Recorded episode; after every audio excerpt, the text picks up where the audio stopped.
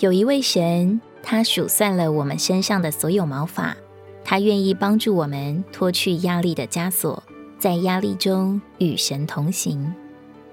以神的眼光看待压力，就会发现压力是为了雕琢我们。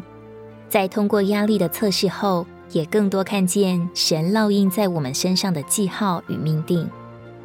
经过压力的淬炼，我们得着更强的生命力。成为人生路上的至宝。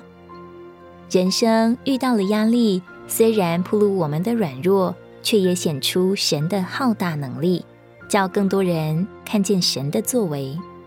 当我们在压力中享受主，我们就跨出从前的舒适圈，生命度量因此被扩大。最后，我们的眼目不再见压力，只在神的面光中观看它。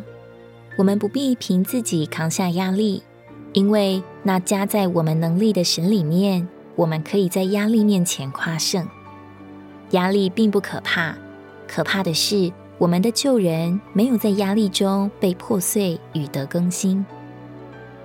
哥林多后书四章十六节说：“所以我们不丧胆，反而我们外面的人虽然在毁坏，我们里面的人却日日在更新。”如果你喜欢我们的影片，欢迎在下方留言、按赞，并将影片分享出去哦。天天取用活水库，让你生活不虚度。我们下次见。